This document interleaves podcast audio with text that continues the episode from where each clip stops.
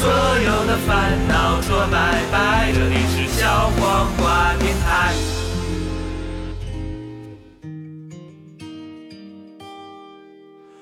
你飞到城市另一边，你飞了好远好远，飞过了灰色的地平线，飞过了白天黑夜。你飞到城市另一边，你飞了好远好远，飞过了蓝色的海岸线，飞过我们的昨天。Hello，大家好，是不是听到我的声音感觉到有点奇怪？为什么好久没有出现的一个声音突然又出现了？没错，大家好，我是超哥，现在呢在遥远的南半球，在新西兰问候大家。嗯、大概在两个月前，我们征集了一个话题，是关于异地恋的这样一个话题。然后很抱歉，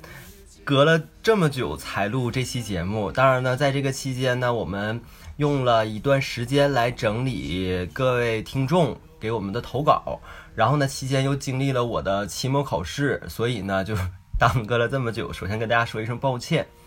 然后呢，今天在这期节目当中，我们请到了一位我们的好朋友，也是在新西兰的一位我们的听众，他叫做树。那么树跟大家打一下招呼。Hello，大家好，我是树。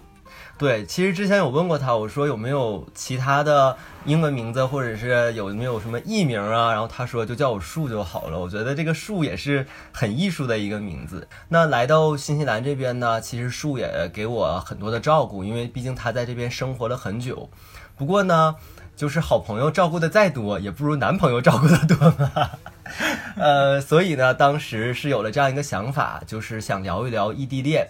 呃，我是很久没有过异地恋经，呃，在来新西兰之前是很久没有异地恋经历的这样一个，呃，就是这样一个人。那我不知道树，你之前有没有过异地恋这样的经历，可以给大家分享一下。啊，有啊，那个，就我之前在网上看过一个那个表嘛，就是说你的孤独指数。嗯然后我记得最清楚的是十级的时候是一个人去医院，然后那时候我就是也都经历过了，就是当时我刚从基督城搬到搬回到奥克兰，哦，然后那个，然后有一次下班之后，然后出车祸了，哇哦，然后那个是很严重还是？啊、就是被被别人追尾，被一个卡车追尾嘛。啊，然后那个就是，就我就基本上我什么都不记得，就是怎么发生的什么的，我也都不记得。就当时其实也是一个很严重的，就是嗯突发状况，属于。对对对，然后当时怎么说也算算前任，也不算前任，就那种说不太清的关系，反正。然后他当时还在基督城，哦，然后就那个时候你们两个四分没分的一个状态。对对，因为我搬搬到奥克兰了嘛，然后的话就是我当时是半夜在那个医院里，然后求那个护士说把我手机先充上电，然后差不多早上四五点的时候，那个护士把那个手呃手机还给我，然后那个我给他发了一条消息，我说那个我出车祸了，然后之后他又说哦那好好休息，然后那之后我就不再联系。我的天哪，这个好好休息，我觉得比不回还伤人心。就真的是那样，然后就后来就就再也没有联系过。哦，那你们当时是怎么认识的呢？Blood 啊，blue 的，然后互相因为因为你知道开了之后，然后就里面周围就是咱们这儿人太少了，然后就一下就飞澳洲，一下就飞澳洲了。两千公里吧。，就是可能是呃，他们说这个，说实话，我来到这边还是因为很多听众知道我是不用小软件的，我在多节目里也多次说过。然后来这边呢，我依然没有使用软件，我也就属于也很奇怪，就是其实有的时候是孤单的，或者是想认识新朋友的这样一种欲望，但是呢，就觉得可能过了那段去拓展自己朋友圈的这个交际的这个年纪了，所以呢，就是还是比较。嗯，懒得去装这个软件，或者是不太想好了怎么样一个姿态去装这个软件，所以就是我只能就是说白了，一普心儿的就是惦着惦记着我国内的男朋友。然后呢，其实，在很早之前，我这个人是一个坚决拒绝异地恋的一个这样一个态度，因为我曾经有过类似异地恋，就是是在一起一段时间之后，完可能。因为出差或者怎么样，就短暂的分开，我是非常受不了的那种状态的一个人。然后那段恋情分手之后，我就告诉自己，我一定不能让自己投入到一段异地恋中，就不接受这件事。然后来到这个新西兰，这眼看就是一年了。其实吧，如果说按照常理来说，我这个期间应该也回去了。像这些这些树知道，就是在去年呃今年春节的时候，我是有计划要回国的。一波三折。对，真的是就是 今年这个疫情，我觉得也导致很多人也由原来的在一起，然后就变成了异地恋。其实就像我们的树，我知道她本身本来是有男友的，然后呢也是两个人在一起在奥克兰生活。结果就是因为这一次异地恋，她的男友由于那个回国了，然后就没有回来。现在就是各个国家的边境嘛，还都有各自不同的政策。我们新西兰目前就是，如果非本国国籍，或者是有这个居民嗯居民的就 PR 的这样的一个身份的，就是永久居住的，是坚决不可以入境的这样一个状态。对，对。所以就是我当时就是毅然决然的退了票，就是没有选择回去，就是怕出现这个状况，因为我的学业还没有完成。而树的男友呢，当时就是也毅然决然的就回去了，结果就没有回来。我记得刚开始的时候，树还挺懊恼这件事儿，就是其实你当时是想让你男朋友尽量在 border 关之前要回来，是吧？就因为我就是我呃没事儿就看 YouTube 嘛，然后就嗯看到就是说说可能比如说要列为疫区啊什么那种，然后我就跟说我说那个你赶紧回来啊什么那种，人就不听嘛，那没办法。是，然后她男朋友就被就被迫 两个人就是又异地了这么久，一下就是快一年了吧？应该是二月份的时候。是还差他十二月二去年十二月啊，他二十二月就回去对了，然后你是那时候二月我们这个边境关之前，你想让他回到奥克兰，二月二号关的吧？他没听你话，当时就是对，唉，那真真是眼看就是一年了。而是其实我也是去年就好在圣诞前后，就是小明哥来这儿了，就是当时也是我俩刚分开嘛，我九月份来的这个新西兰，那个时候我我感觉那个是我录的是哎不对。我以为那是我最后一期节目，其实在这期间，我跟小你打电话录过那？对我跟 H 还有那个织女嗯录过一期，然后我就再也没在咱们节目里出现过，所以听众们有没有很想我呀？还是把我给忘了？突然半截为什么要 Q 一下？嗯，就是觉得很很想大家嘛，就是在这里臭屁一下。然后呃，我去年九月份到这儿之后，就真的是当时想着说，赶快的完成一个学期就要回去。然后那个时候呢，我对象是比我还着急，他就想说，我都等不到你那个一个学期结束了，就趁着他有假期的那个圣诞，他买了机票，然后办了签证来这看我。就好在他这个当时的坚持，就是他在去年十二月份来了，我们在一起玩了几天在奥克兰，不然的话，我俩就是其实这眼看也是对分开一年了，对，对，就是觉得这个异地恋呢，哎呀，真的是怎么说呢？就是我头一次经历了这么久的一个异地恋，就是百感交集。嗯，我不知道树对这个，就是你现在这个状态，你是什么样一个感受？就是你对异地恋目前的看法。就还好吧，因为你看我对象他们家有只二哈，然后就没事儿给我发发那个哈士奇的那个他们家哈士奇那个视频视频什么的，就觉得还挺好玩的。但是啊你们两个之前在一起多多久了？呃两年多吧，哦，就是也是嗯一个之前一个相对稳定、一个时间比较长的这样一个恋爱状态。对，而且都住一起，住了一一年一。起在一起，对我就觉得两个人在一起生活这个事儿是一个让彼此就是互相能踏实下来的一个最根本的，就是不是最根本吧，就是相对能稳定下来的一个因素。嗯，然后呢，你们再从这个两个人一起生活，再到这个分开这么久，你有什么不适应吗？就是突然变一个人了。就开始开始还挺开心的，因为好像就觉得那个 就就一个人特别那什么，就想干嘛干嘛，出去也不用那个报备啊什么那种。然后后来就发现，就每天回家就是觉得那个房间也就一个人。然后后来我就去那个 H&M 买了那个好几个玩偶，好几个玩偶然后就然后就有人就抱着睡，抱着睡，好听着好好心酸。轮流的抱着嘛？就是像选妃一样。没，我还我真就只喜欢那一、哎一只那只那只我从 H&M 买的那只，就别的那个感觉抱起来都不是特别舒服。都不像它，是吧？只有这个是最像它的手感。它手感，它是细长状态的。哎呀，又又不正经。我觉得我每次聊到这个，就是稍微有不正经的话题，我就想起棍棍来，你知道吧？哎，说实话，就是这个是题外话。就异地恋之余呢，我也真的很想念沈阳的这些朋友，因为包括之前听众啊，包括树也知道，你知道我们的关系是特别好的，像家人一样。然后突然就是这个离开了，就是有的时候我来这边，可能像你来这边久一点还好，你在这边有一个自己固定的朋友圈。然后我呢，就像说我也不装软件，然后呢来这时间短，也没有太开展，除了个别的同学呀、然后就这样新认识了几个之外，没有说特别拓展自己新的一个朋友圈，所以就是有的时候就会更加的这个。就是在你寂寞的时候不知道怎么排解，就像说实话，在国内的时候，有的时候你跟对象吵架了或怎么样，你总会拉来一个朋友或闺蜜呀，你去跟他倾诉一下。但这边就是找到这样一个人，可能我目前还没有说一个特别适合去跟人家倾倾诉的，像国内的那些东东啊、公公他们那种，就是咱们真的无话不说，然后打个电话就可以约一下的那种了，然后就会。更加的想对象，你知道吧？就是因为真的，你像你说的似的，就是从两个人，因为我之前跟我对象也是长期一起生活的那种嘛，在一起好多年了，然后就突然就是整个床也是，这这树来我家看到了，我这是一个八百米的一个大床，好凡尔赛呀！真的好，真的好，好对大。，八我们现在在我们八百米大大床上录什么？原来那个国内的二百米的什么录录音棚啊，那都不算事儿，我床就八百平，就是这么大一个床，然后只有我自己一个人睡，就晚上就是翻来覆去，就你翻了好几个圈儿，你都碰不到一点活气儿。然后你是抱着娃娃，我呢是会抱着一个枕头，你知道吧？就是也真的是很心酸，就是特别寂寞的时候，就是紧紧的搂着那个枕头睡。然后有的时候就你知道吗？就是除了心理上这种，就你生理上也也会有一定的需求，这个你应该也其实我其实我还好，就是就我我我其实自己一个人和两个人，我觉得没什么特别大差别，可能就是更多上是心理上那种满足感，但啊是就是其实我生理上没有，就是就是差对于我来说，你都能可以满足快感是对啊差不多的。然后我说实话，我曾经有一次什么呢？这个也不怕大家笑话，就是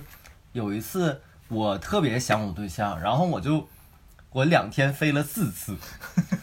然后我就以为说我是生理上想他了，这样的话我就不停的发泄自己之后，我可能会缓解。结果飞完了四次四次之后。我发现我还是很想他，然后我就跟他说，我好像是真的想你了，我不是身体想你了。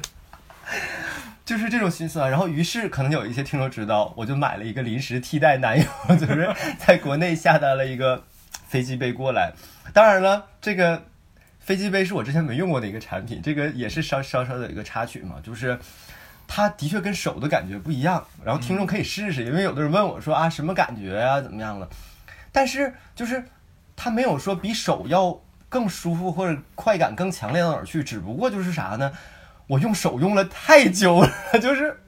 实在是想说，我还不想找一个陌生人或者是怎么样的。我觉得可能没有温度，没温度没有到，也可也可能 得稍微给人加热一下热水什么的，对，温水。温水温一下对吧？然后我就想说，这个只是说稍微缓解一点儿，就是让我有一点就是 for change 那种感觉，但是。像你说的是，就是更多的好像是心理上这种需求，就像说你回到家里，可能有一个人在等你，哪怕你是跟他生气，是跟他吵架的，但是家里会有这么一个活物在这儿，然后那种感觉是不一样的。然后我就觉得这个想念这个事儿吧，就像前两天我发了一个朋友圈还是微博，我忘了，就是它是一道闸，就是你不能打开它。就如果说两个人都绷着，或者是各自忙各自的，你就还好一些。但是当你就是就是一旦说开始想念了，你就有点收不住了，然后就越想他，就就越越想的这种感觉。对，咱那个三月三月份，对，三月底四月份，咱不是都在家待着吗？，对，那次我们就是我们其实，在奥克兰这边也经历了很跟国内差不多的这种 lockdown，有两两个段儿，然后第一段时间特别长，大概几个月，两三个月。。但是我第一段其实还好，但是就是那会儿就在家的时候，就是就就就反正就第一段没有很想，到第二段的时候，就前天我还跟他吵架，我说就是就是因为我看我有朋友要结婚了嘛什么的，哦，然后就对我冲击蛮大的，然后我就。呃，前几天我跟他吵架，我就说说那个我第一次的时候，第一次 lockdown 的时候，你你比如说他像他在国内，他有狗陪着，他有 他有狗陪着他有狗陪着，他有他呃他妈妈陪着，然后我在这边就我一个人，就每天就是那会那段时间就是每天早上可能呃都没有早上对于我来说，那时候有时候就是只要不写作业那天就睡到下午四五点的那样。因为你醒来之后也是一个人，什么事都没有。对，而且而且就一个人就很懒得去做，对哪也去不了，你说这个特别对，就是在这个 lockdown 时期，但我还好，我比你好在我有一个室友，嗯就是家里还有一个说话的。但是你知道吗？室友他毕竟是就是这个是真正意义的室友，不是现在很多网上的说的那种他是我室友的那个室友，他就是一个就是树也认识嘛，就我们那个好朋友，就比我小很多的一个，也是一个学学生，然后就是可能会家里面有一个说话的，但是我比较能理解你的那种，就是在你没有。机会去走出去，去有分散你注意力的这样一件事情。比如说，你之前要上班啊，然后你去上课呀，还有同学和同事可能会呃分散一下注意力。但是真正你自己一个人在家里的时候，这个是真的很难过的。对后来第二次老河档的那个时候是更适应了，还是更郁闷了？就就就啊，就它是起起伏伏那种，但是就我也没有特别特别极度的那个就是呃悲伤，但是就就就就第二次其实还好，因为确实还能去点地方，然后也在上班。第二次就没有那对么那么严重对对。对对，然后但是就是但是之前前几年是确实是给我冲击蛮大的，因为我有两个朋友他们也要结婚了嘛，然后。然后我就跟说我说，你看人家都结婚了，我这儿连个人陪都没有，然后就开始发牢骚，然后还搂着这个玩具 睡觉。对，然后他他就他他开始他就特他就特别不解，他就给我发说，嗯，怎么了？突然你怎么今天火气那么大？然后我就跟他说，我说我看见人家结婚了，我说人家都能结婚，我这连个人陪都没有。哦，然后就对啊，两个人就就是就小吵了一架。就还行，对，对，就刚刚你提到这吵架这事儿，也是我今天想聊的一个话题，就是这个异地恋，就是两个人。对于我来说，就我我现在都是说我个人的感受。等一下呢，我们会跟大家分享一下我们这次话题呢，征集了很多这个听众的留言，然后呢一会儿会跟大家分享。但是我先说我自己的感受，就是这个异地恋真的太容易产生这个分歧了。我不知道你是不是有这种感觉，就是因为我觉得。有的时候，我之前的感受就是，之前我拒绝异地恋，就是因为我跟那一任分手，就是很多时候两个人联系的不及时，以及沟通的不及时，然后会导致一些误会。然后有的时候，你知道吗？就是你不能时时刻刻的去随时通个微信语音，你可能就是留言这个文字，但是这个文字有的时候就特别容易产生歧义，就是你用简短短的几个字表达的意思，在对方的眼里可能就会产生另外的一个，就是这个意意就是解析。然后就会导致两个人产生误会，这个我觉得是，但是有时候你也不能逼太紧。你像之前，就其实我挺后来挺感谢这事儿，就开始我们就是就是你知道 iPhone 上有那个可以就是互相看对方位置那个东西嘛，啊，你然后然后就是我们俩其实都已经有那有很久了，就这么着方便一点嘛。然后但是之后就是有一次好像我去哪儿，然后忘了跟他说了，然后他就特别生气，然后然后他就把那个给移除掉了。但是其实现在移除掉，我觉得反而还好，就是我没有那么多的。就想知道他他去他去哪儿了，他他在干嘛，就会就会觉得稍微会自然一点。对，然后像你说这个，就是我还之前从来没想到说，就是给对方定位这个事儿，这个事儿其实还挺可怕的，我觉得。但是，嗯，就你们俩人都得同意嘛，就是对这个的确是，这个不像说那种单方的，就是我在监视，就是世间某人或者是怎么样的，这个的确是就是两个人是一个有协商的这个过程。但是我觉得也有一点可怕，就是。如果是这么怎么说呢？就是你会无形的有一种压力，就是你可能就会说，哪怕说我今天不是说一定说去约人的，或者去见，就是去面基，就当你可能有一些事，就比如说我跟我对象，他特别想让我早睡觉这件事儿，嗯，然后那不可能，不可能，那不太可能，嘘，小声，就是不太可能。然后呢，他就会晚上我说你这。他就会晚上好晚，因为跟国内有时差嘛，就是平时是四个小时，然后到夏令时是五个小时，然后可能他的晚上的九呃九十点就是两两点，对我约两三点了，然后他就觉得好像我应该在那之前就睡了，但是呢，他也觉得我可能没睡，然后就随便给我发个什么东西，然后是那种就是我还得回的，你知道吧？然后有一次他好像跟我说了什么，我忘记了，然后我就给他回，就好像跟我说相对重了，比如说找一个什么家里的证件找不到了，嗯，然后我就觉得挺着急，就给回了，然后他马上第二句话，你为什么不睡觉？不，其实微信还没有那个就是看见已读已读，对对对就你要是那个 iMessage 可以开那个可以已读的，对，包括这个 ins 也是有这个已读这对对对。你要用那个就疯掉 ins，我发现还有一个就是它有这个人什么时候在线了，这个 这个就是几分钟前在线的这样一个显示。我觉得这个还好，我跟他没有互相加 ins。然后就说到这个事儿，然后他就会说你怎么还不睡？然后我就想说，我操，这是钓鱼执法呢，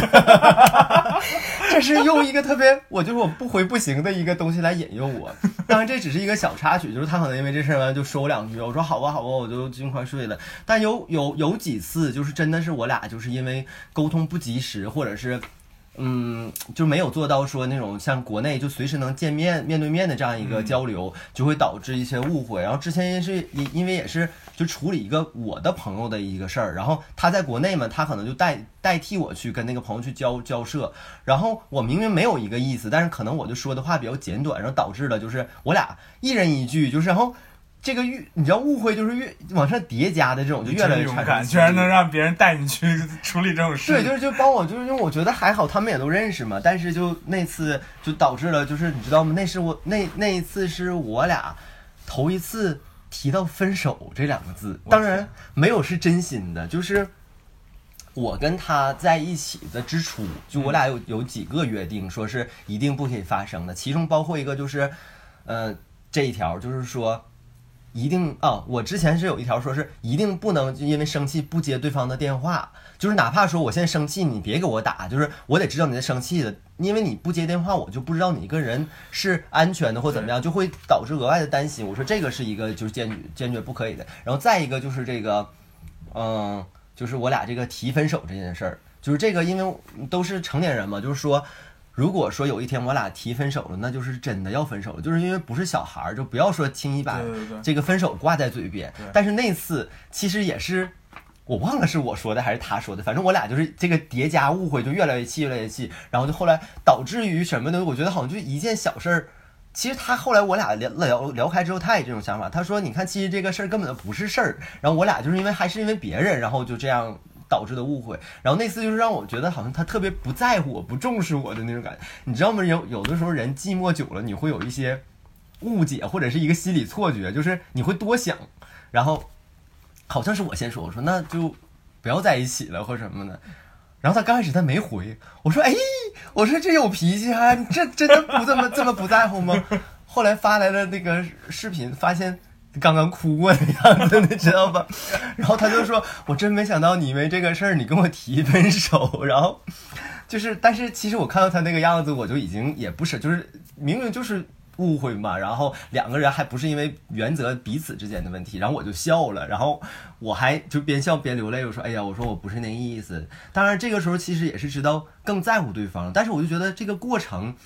有点难熬，就是你一定会经历一个两个人有点互相不理解的这样一个时间段，嗯而且像刚才你说的是，就是你的对象，因为之前我记得你也跟我聊过，就是说他可能有身边的朋友，他会做一些事儿，但是你就是有点不太理解的这个事儿。这个就是我我我一个体会，就是因为你你和你对象在一起，这个分开太久，就是和这个太远，两个人处境不一样，而且你周围的环境都不一样。有的时候你跟他讲一些事儿什么的，他不能理解，就是他无法，因为他没有亲眼见到过你周围的人、周围的事儿，他就不能理解你当时为什么做这种行为。然后他可能就会说啊，你怎么怎么这么做？因为他是站在一个他自己的一个处境，或者是他会想象，如果说你当时在国，就你们在一起的时候的那个时候，就比如说对于我来说，他就会想说，那原来你我在国内的时候，你可能你不应该这么做，但实际上就是今时今日，我已经是跳脱了原来那个圈子了，周围的环境不一样了，可能我就要换一种做法。他可能就因为这事儿，他说你怎么能这么做呢？那你就是那意思，就是原来的你也不可能干出来这样的事儿，那现在你是不是变了或怎么样啊？因为他不能够 get 到我现在周围的这样一个个环境，我觉得这个吧。有一点可怕。这个说实话，我我越来越思考这个事儿，就是当你另一半跟你越来不能感同身受的时候，就是当你们两个这个周围的人和事越来越没有关联的时候。这个事儿啊，我觉得还还挺吓人的。所以像你说的似的，就是，嗯、我们基本上也保持一个每天，嗯、不至于每天吧，就大概一周四到五天是会视频那个好羡慕，对对对，视频一一个小时左右啊，然后就可能就两个人扯扯淡呢，然后互相损一损的，就像在家里面那种感觉。因为其实真正的两个恋人在一起，我觉得就包括我们之前生活在一起，就像你原来你跟你对象在一起生活，是不是其实也没有说回家要一起交流啊，就谈心什么样，就是老夫老妻都不会太有这种了没。有，基本就是他在旁边玩着王者荣耀，我在旁边打着 Switch。打 Switch，对，就是我知道树是一个那种游戏发烧友，这一点也是，就是有一段时间树跟我家小明哥他们俩还一起去那个后来后来都荒废了。玩玩玩动森，又去去建岛又怎么样的但我觉得今天听下来，你比我更需要动森。啊？你是吗？们要吵架的时候，比如说我来我要来你岛上看一下，就是就动森也是，就是那个三月十哎不对四月四月五号我们家那个过生日嘛，哦，然后因为我真的不知道送什么了，然后也是也没也也不知道买什么，就买什么都太没意思了。然后我就在那个那会儿正好就是还对动森有兴趣的时候，在动森上就给他写了一个生日快乐，然后在我岛上，然后给放在岛上了，就是像截了个图。就是我展示，就是在我这个家给你展示一个我对你的祝福。对对对对然后他是会登你岛的是吗？就是他不玩啊，他不玩这个 啊，你只是但他知道我玩，啊所以我就你只是在岛上给建了一个这样的东西对对对对对啊。那这个小明哥，你要听到了，你看着办。他那个都不知道哪儿吃灰呢吧？估对，计可能是他，他是一个很没长性的。我觉得他跟我坚持这么久，就在做这事 最有长性的一件事儿了。成就解锁。那 没错儿。然后就刚才说到，你说你那个男朋友过生日，你给他做这个，我觉得也是一个，就是在游戏界很浪漫的一件事儿，是吧？就是就还嗯，确实是。是不过不过嗯，反正很多人做过了，我觉得也就效仿一下。哦，然后就像说这个，就是过年过节，不是过年过节，这说的好俗气，就是比如说一些节日，情人节呀、然后什么呃彼此的生日啊，我觉得这个你们两个经历过吧？我觉得因为你过生日的时候他是不在身边的，这个你们是怎么？今年今年比较那什么，今年像他给我发生日礼物就是那个。他但他他他们家二哈太不听话了，反正他就录了一个视频，然后就这个说说呃那个他们他们家那条狗叫 Tony 嘛，然后就说、Tony 快跟他说生日快乐，天然后那狗看了镜头一下，然后就撇过去脑袋了，然后 就很有个性的那种二哈嘛。二哈都嫌他敷衍，可能是。二哈说你不想说的事儿让我说，切 反正今年比较特殊，对，之前呃他他后后来也跟我说，他说说过去像我们，就我其实比较喜欢旅游的一个人嘛，嗯然后就是基本上我们过生日都是在外边，就是看之前相册什么的话，就只要他生日我生日，基本我们都在外面。哦，嗯就是两个人会出去，就是去旅行庆祝一下，对吧？对，由于他就是这儿好多东西也没看过嘛，就带他走走啊什么的。哦，对，嗯，就是我为什么问到你那生日礼物呢？就是像今年那个五二零，然后当时吧，大家就纷纷都在都在晒什么礼物啊什么的，然后呢，他就无动于衷。然后我记得当时我还发了一个只有我自己可见的一个那个 微博，我自己也好多呀。然后我就写个五二零你妈，就是我觉得好像就是你不声不响的，就是我不是说要你一定给我礼物，我们两个距离这么远。然后后来我是发现什么呢？他在五二零当天。支付宝里面给我转了账，转了五百二十块钱，你知道吗？但是我支付宝是没有提示的，而且你知道，哦在这边其实花支付宝还没有那么发达，就是其实大家可能有人了解奥克兰，有人不太了解，就是奥克兰是一个，就是新西兰也包括是一个风景和自然环境非常优美的一个地方，但是这些科技类的东西的确在这边不是很发达，所以就是要说，就是全球都在推什么支付宝、微信，你这边有没？也有，你可以使用，但是相对使用的这个机会和能使用的场所就会少一些，所以我就很少打开这个。支付宝来，然后都过了好几天我记得就是二十六七号了，然后我就发开打开支付宝，然后发现啊，原来人家五月二十号给我发了一个这个转账，还是五二零，我就默默的把把那条给删删掉了。就是自己好像就是生了一个闷气，然后自己吃了个哑巴亏之后，自己就默默的把这事儿给 还好是仅自己可见的，对对对，还好是你自己可见的，没有因为这事儿两个人又大他吵就一那个一脸黑人问号。对，就是这个黑人问号这种。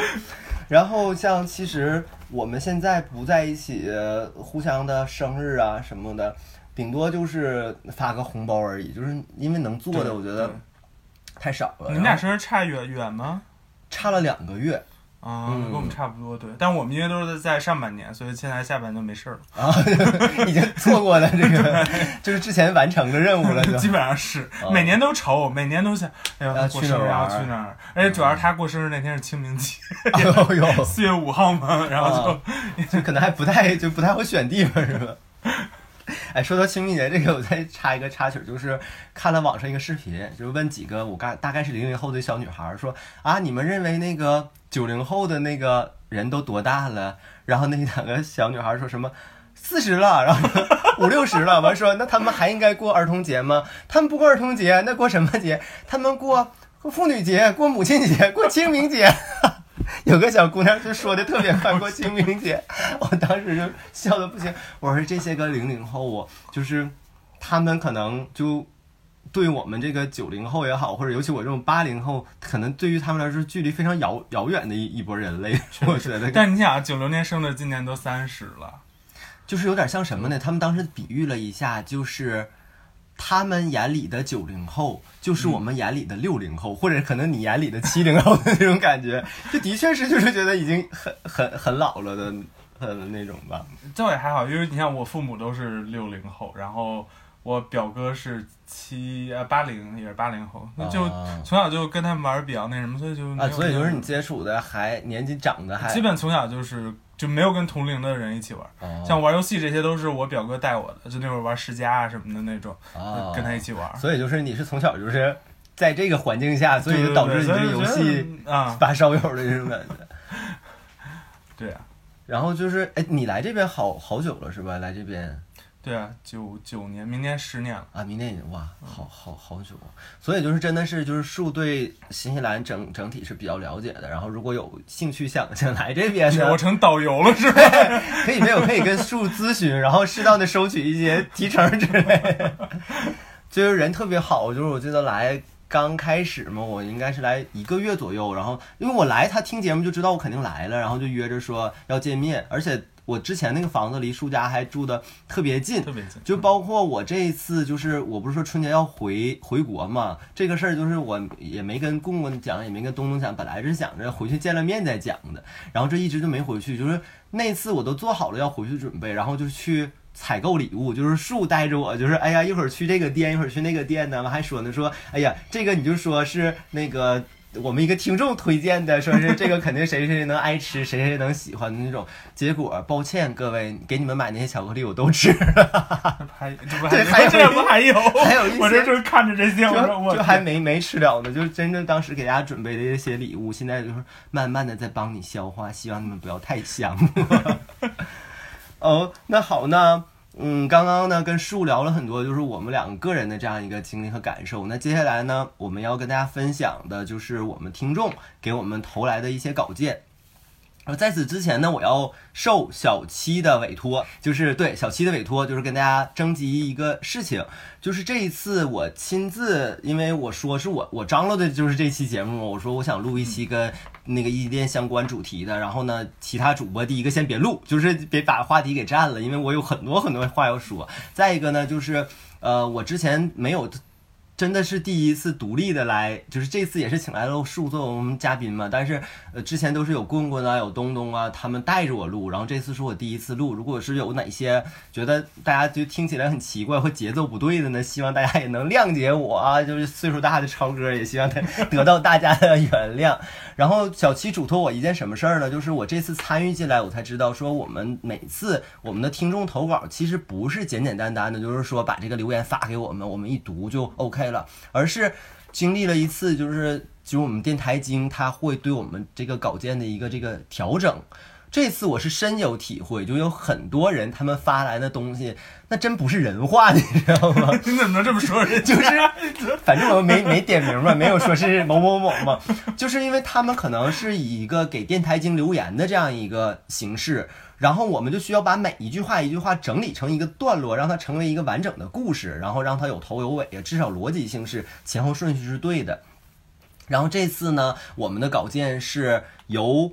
呃小七和板凳还有我，就我们三个人，因为板凳大家也知道是一个，他是作为教师嘛，然后也是从事文呃从事文字相关工作的，然后我们三个来进行了这个稿件的一个调整，然后呢。如果说咱们听众当中有对这个活动感这个行为感兴趣的，也可以去联系我们电台经，然后报名加入到我们那个小黄瓜的这个编辑部，可以参与到我们这个这个前期的就是准备活动当中。毕竟这个稿件也是第一步嘛，所以说有一些有没有那些擅长文字编辑，然后还很八卦的，你可以第一手时间来了解我们粉丝的一些故事。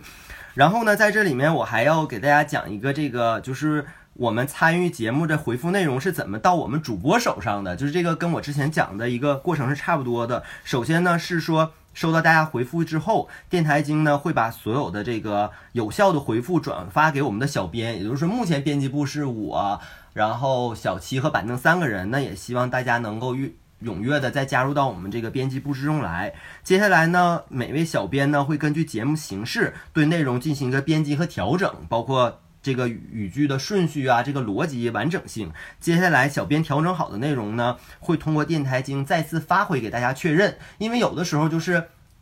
他们发来的话，你是需要靠理解的，你知道吗？就是嗯他真的这个逻辑差很多，然后你就根据你自己的理解来帮他调整。但是在这个过程中，一旦要产生歧义的话，我们会就对人家要负责嘛，我们就要发回这个留言本人，让他来确认，然后最后呢，把这个咱们听众确认的内容再形成文档发给各个主播，才形成了我们最后就是大家在每期节目里听到的这个就是各个听众的留言。那这个呢，就是我们。当每期有这个留言的这个或者是听众来稿的这样一个环节的时候，我们这样一个工作流程。那今天呢，我们就来一起分享一下关于这个异地恋，看看大家都有什么要说的。那第一个呢，我首先来给大家 读一段，这个是我们的小黄瓜电台首席歌姬给我们的留言。这个人也是很活跃的，在我们群里，我看经常说话。就是其实我是一直在我们那个小黄瓜群里的，我们树也是在的，但是那个群真的是太太多消息了，就每天很热闹，是吧？但是虽然说说话的只有那么一波人，但是呢，就是你觉得跟他们距离又变得很近。就是我不知道你，就是我是觉得好像即使我不认识他们，就像小黄瓜首席歌姬，我还是不知道他是谁。就像你说有一些名字你觉得熟悉，但是对不上号的但是你会看他的名字，每天就是在这个群里面就会经常出现，你就会觉得跟他会近一些。那呃，树呢也在群里面，希望以后要是有机会，也可以跟我们那个听众多多互动嘛。然后如果有对树感兴趣，也可以私自来加他。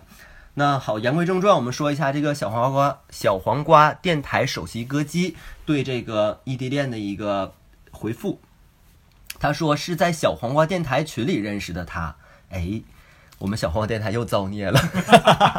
又造孽了。他是个很单纯的男孩子，中二、善良，话不多，开个玩笑都会脸红。平常除了玩游戏、吃零食、看动漫，也就没有过多的爱好了。认识他的时候呢，他在俄罗斯上学，因为时差吧，每次我睡下的时候，他都在做着勤工俭学的工作。我好像知道这个俄罗斯的是谁的，我天呐，好像知道，因为嗯，在俄罗斯的不多，所以很多这个也是说明他俩这个就是这个异地恋是很久，有点像我们这种就是异就跨国的这种异地嘛。真的是什么都知道了。然后，所以很多时候想跟他多聊聊天，但是都没有机会。相处了一年多，期间也并没有什么矛盾，可能就是缘分不足吧。后来他说家里催婚，我们便和平分手了。现在我们都有了各自的新生活，微信朋友圈的点赞之交，就是从这个恋人，然后由于异地，可能他俩还没有在一起生活，就一直是一个这种异地的状态，然后最后就是好在就是和平分手嘛，我觉得也还不错。我但是能还能还能维持在微信朋友圈里也是不错的。是的，是的，我之前那个就直接说在墨尔本那任，就是他，就就我觉得他这个就特别的诡异，反正就是他他就是他朋友圈里就 N 多分组，然后我都不知道我自己在哪哦在个哪个组，但有时候他的朋友圈我是看不到，然后就是所以后来也是这也是一个原因，我觉得这个人就是没有完全的跟你敞开它，就是会有隐藏，有所保留。对我们不用说，就是求我们的另一半一定说是原原本本就是全盘托出的跟我们讲，但至少说，我觉得作为恋人，这个互相信任的这个感觉应该还是要有的，是，而且主要隔着这么大这这么远距离，信任是肯定是首非常重要的，非对常重要的。嗯对，那我来读这个，啊、骑着蚂蚁追大象。呃，我俩是在网络上认识的，我在福建，他刚从北京辞职回到内蒙。认识的时候刚好我快要过生日了，他就从内蒙飞到福建来给我过完过生日。过完生日，我带着他在我家玩了两天。临行前，他问我可不可以跟他一起回去。看着他依依不舍的样子，我立马买了机票跟他回内蒙，并在内蒙待了一个礼拜。一个月之后就是新年了，元旦的时候我又一次飞去了内蒙，并且一待就是半个月。那时候我们经常一起去逛超市，去剧场呃去剧场看二人转演出，去吃东西、看电影，直到现在那些机票、车票、电影票，甚至当时俺们的购物小票，我都一一留存着。但是最后的我们还是败给了时间和距离，这个好心酸的一个故事。是，而且这他最后一句话，我觉得还挺现实的，就是很久之前我就觉就听过，就是说好多异地恋最后都败给了这个时间和距离。当然了，像你刚刚说的，就是刚刚那个树说了一句，就这个彼此的信任，这个真的挺重要的。有的时候就是异地恋，我觉得两个人撑着这个互相的这个在一起，继续在一起的信念，就是靠这互相信任。这个有的时候，当你就是你摸不到、看不到对方的时候，你再加上有所怀疑，两个人就是会更加的，就是更而且又更更快速就走到对加速的这个对对对对，哎呀，真的是希望，怎么说呢？就是异地恋这件事儿吧，有点不可避免。就像说刚刚两条都是说通过，一个是咱电台的群，一个是网络。就是这个网络的确会让你认识这个距离呃很远的一个人，但是怎么能说把这个人真正的留在身边？这个也是大家值得思考的一个问题。那下面跟大家说一下，这个是轩轩头发有点乱给我们的留言。和现任是异地恋，他大二在山东，我大一在北京，会有担心，也会有无力感，但是我们相信我们可以坚持下来。希望主播们可以翻到我的留言。嘿，老徐，我们加油啊！看来他的另一半应该是姓徐，然后也祝福你们能继续走的长久吧。对，加油加油，嗯，加油！然后下面是来自华北张柏芝的留言，我们这个我要插嘴一下，就是咱们明本那个 听众里面的明星特别多。刚刚还有一个什么墨尔本萧亚轩，澳澳洲萧亚澳洲萧亚轩这是华北张柏芝。我说明天我们就整个纽西之谜蔡依林，我们在纽西兰，大家都是真是不好，那个得挺挺那个啥呀，挺不害臊啊，这这敢真是敢叫。好了，你你继续。我继续。个人觉得异地恋只能是一个暂时的状态，不能一直异地，因为异地的感觉太煎熬了。那是出站口焦急的等待，到他出现在视线中的喜悦，再到看他背影消失在安检口的落寞，之后又是一天天倒数着日子，期盼下一次的见面。所以不是每个人都有资格或者说有能力开始一段异地恋的，更不要说坚持。想要结束这种状态，得两个人想办法往一起聚。如果一方在满怀信心憧憬未来，为了以后可以在一起而努力奋斗，而另一方却不断动摇，终究是不会走到最后的。个人认为，大多大多数异地恋最后导致分手，究其源头都是一方耐不住寂寞，有了别的心仪的对象，想要遣排遣分开的寂寞，两个人都要一起扶持安慰才行。啊，我觉得说的还挺对的，就是他首先提到有一个说出站口焦急的等待这个事儿，我不知道你之前有没有这个经历过这种。我送我送我对象每次都是我难难受的不行，然后 然后他就在转转头就走了。嗯，啊，他是没有他无感的，他就是 其实他应该也想我，但是就是他就是他没有表现出来的。就是我我想说这这个相关的是，就是说去年我家那个来看我那次嘛，嗯，就是真的是他从这个，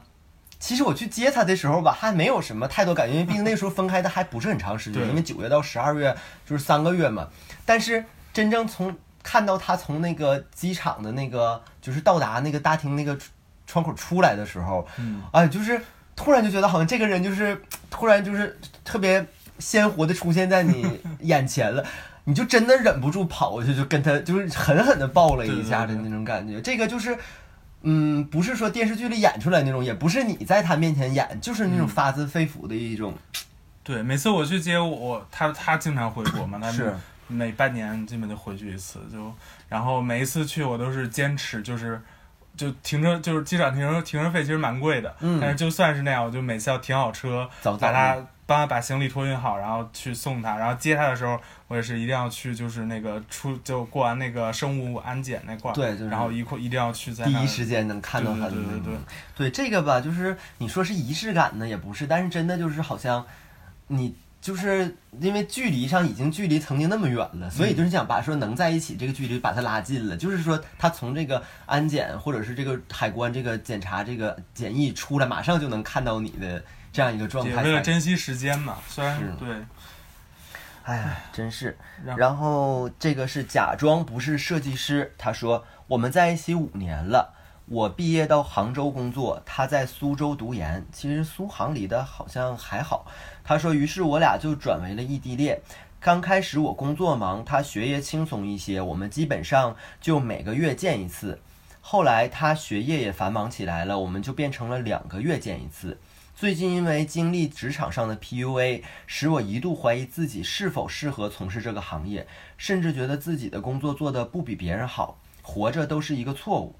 他知道之后，经常会在我工作期间每隔一两个小时跟我通个电话，排解一下我的情绪。下班的时候就会视频连线我，陪我一起看书或者完成其他的工作。视频的时候我们不太聊天，他说我看着你就够了。正是因为这样，才能让我比较快地走出这段低谷。也很庆幸在这特殊的时期，一直有他在照顾着我、鼓励着我、引导着我，帮我重组自信。经历过这些，我想奉劝各位想要。呃，各位要强的姐妹，遇到 PUA 这种事情，千万不能感性的看待，感性不能解决任何问题，只会让你自怨自艾。感性的烦恼也千万不要有。关于异地恋，我还想说两点。像我这种极度没有安全感的人，能够接受异地恋，我是觉得有点不可思议的。一方面，也可能是因为还有两年，异地恋这种状态就能结束了，让我有了盼头。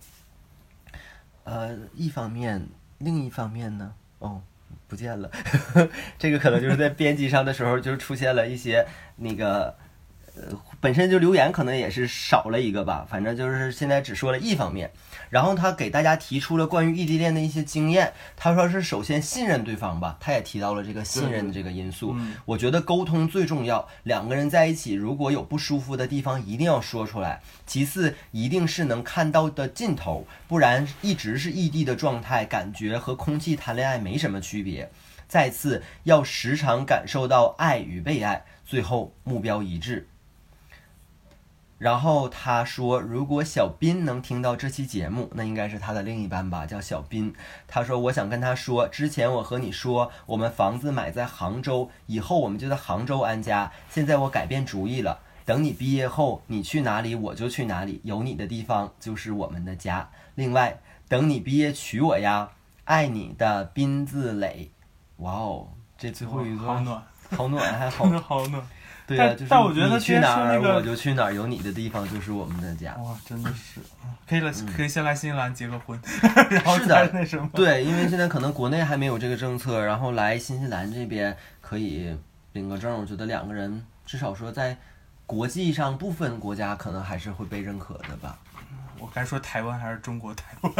都 台湾台湾是认可的，应该是哦台湾最近那什么的。对是的，然后他说那个职场 PUA 到底是就是是被就是骚扰吗？还是我觉得这个就是 PUA 这个是前段时间不是说一个人非要掌控一个人嘛，就是说啊那种就是那是情侣间的 PUA。我觉得这个就是在职场上他遇到的是领导或同事，就一定掌控他。我我觉得应该是这样一个一种嗯情形。而而且而且主要是我感觉，反正在亚洲国家吧，就是男性受到那个这种的话，就是不会有那么重视。哦，是是是，嗯对对对。对，而且就是这个，我觉得可能是当时也给他带来了很大的苦恼。就像说，呃，他提到说两个人其实不怎么聊天儿，这个打着视频这个事儿，说实话，在我大学的时候，我们寝室室友有这种行为，他那个时候还没有什么视频，也没有什么微信，哇，我大学的时候连微信都没有，大家就可以想象的是很多年前了。然后我记得是我们室友跟一个就跟他女朋友，然后就是两个人打着电话就通，因为那时候办了大客户，就两个人通话是不花钱的。然后谁也不说话，然后我说你们在干嘛？他告诉我说我们在听彼此的呼吸，我你知道吗？就就很很恶的一种行为。但这属于 PUA 吗？这不是 PUA，就是说他提的说两个人不太聊天这件事儿，哦你知道吗？但是这件事儿其实后期在我就是最近期在我身上发生了，就是其实跟这个我不假装不是设计师这个咱们的听众有点像。呃，在前段时间就是没录节目这期间吧，嗯就是我我在完成我期末的很多论文，嗯，然后真的就是很很闹心，很郁闷，就弄一些材料啊和一些这个这个，就是我们所谓的这个一些个呃嗯，就是 resource 资源类的这些东西，你就会会整理，就就反正就很烦。然后我就会开着视频，然后就跟我家小明哥，其实我俩也不通，也不怎么通话，就是把这个视频放在那儿，这种感觉吧，其实很奇妙的，就是。这是一种陪伴，在我看来，嗯。虽然说我们距离上是有，但是呢，现在网络比较发达，然后我就觉得好像他在那儿，他可能干着他自己的事儿，他是在玩手机呀、或者是他在吃东西、看电视，当然他是戴着耳机的，然后我在这边做作业，就是好像就感觉两个人会更近一些，就是互相在彼此陪着所以。他在这自己住吗？对，他他原来是跟我住的，哦现在是自己住了。然后你知道这个事儿有一个什么弊端吗？当时特别搞笑，就是我学着学着习，我就忘了他在那边跟我开着视频了。然后他可能突然说一句话，给我吓一跳。有一 大晚上，你要是大晚上那种，就是很安静的自己在这，你就是写投入了，然后你就可能这段时间就是奋笔疾书的，他写了一大段，突然他跟你、嗯、咳嗽一声，或者是跟你说一句话，啊，我说哎呦我的妈呀，吓我一跳，我说忘了这儿有个人了，我就是其实还挺好的。你看我我这样，他因为他在在跟跟他妈妈一起住嘛，所嗯以就一直就我们基本上这一年也没怎么视频过几次。这个还挺方挺不方便的，就是。对啊，OK，咱们继续。继续，这个是小妮姐，对，小妮姐也是大家很，你应该也知道这个，对，就是我们一个老粉儿了，然后每次都特别积极参与到我们这个留言，然后也跟我们互动也特别好。小妮姐很想你，嗯，小妮姐说，我们是初中同学，高中恋爱，大学异地，期间也想换一个吧，但想着分手会难过，然后再找一个还得花时间去了解磨合，好麻烦，算了，不换了，坚持坚持吧。想想可能就是比一般的恋爱多费点钱吧，毕竟钱都花在铁路上了，啊，真的是得有财力啊，要做异地恋。你像这种可能。跨省什么的还好，咱这个要每一，尤其现在疫情之后，机票这么贵，对，得得有金矿了。真的是，但毕业之后，我们有过一次分手，那时候他还没毕业，我刚开始工作，所以也没时间两地来回跑，而且在一起太久，短信和电话联系也变得少了，于是我就提出了分手。他那时候啥什么也没说，我就以为结束了。一个多月以后，我过年回家，到家第一眼看到的是他，他在我家帮忙做饭，操持过年请客呢。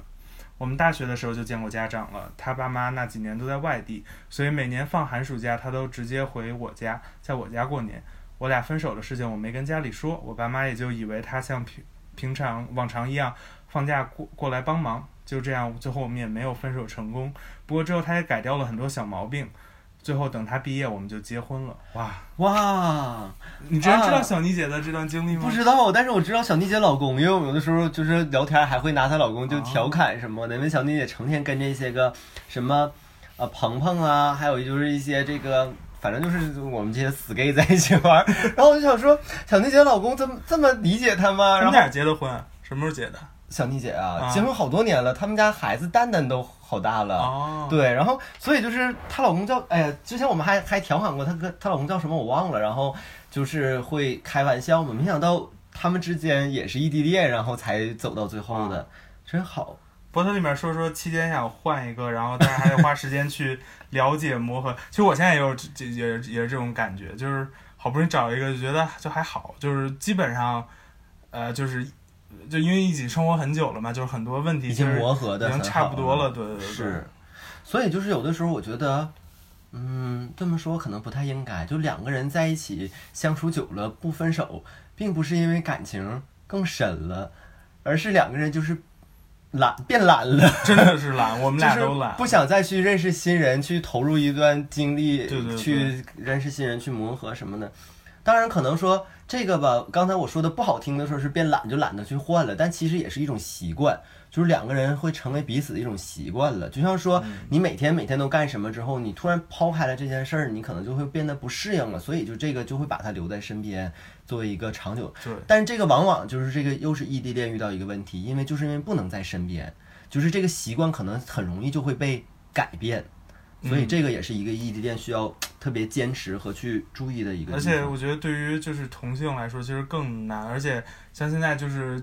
就无论就是同性异性吧，现在这样交友软件就这种东西，我感觉确实是让人变懒的一个嗯很重要，因为就是很快节奏，就那种。呃，特别快的去消费啊，就是你左滑右滑，然后就就首先你就省掉了其实很多时间，就你们交流很多时间，但是同时就是也让人就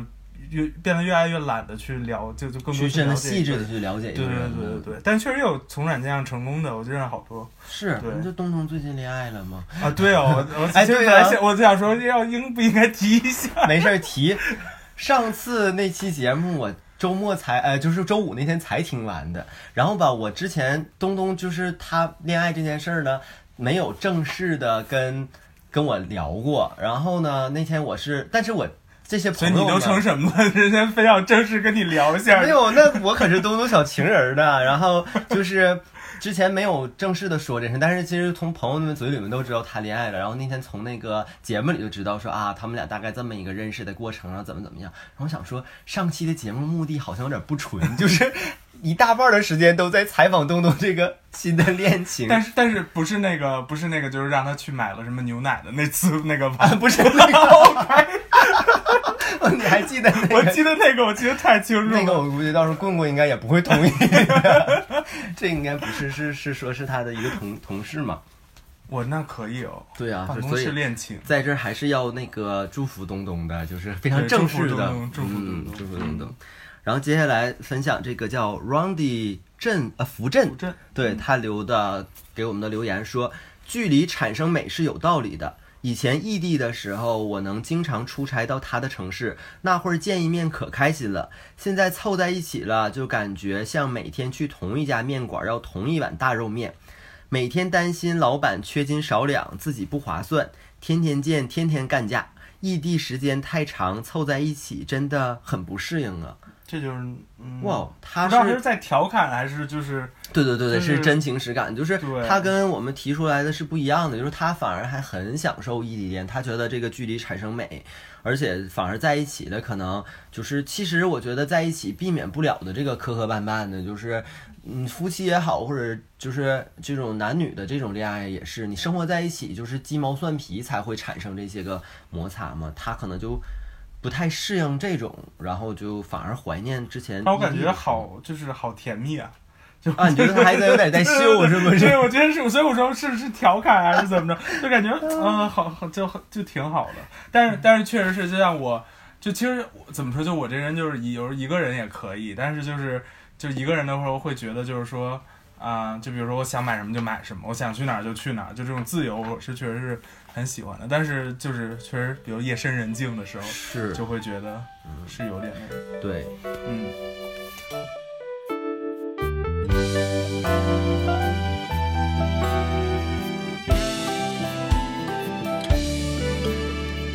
周一的清晨还下着雨，我到外地去看你，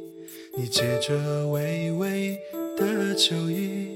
告诉我你的决定。热闹的大街，灯红酒绿，说再见也比较容易。我只好收起我们的回忆，走在一个人的北京。最后我们没有在一起，没有在一起。在我们已反复练习，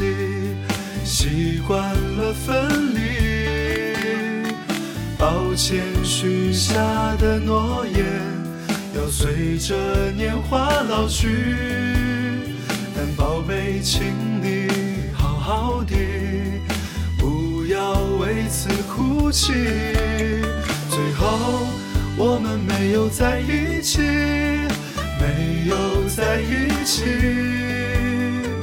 故事的结局，我还是我，你也还是你。好在当时年轻的我，爱过年轻的你。也许某天当回忆涌起，但我们已不再年轻。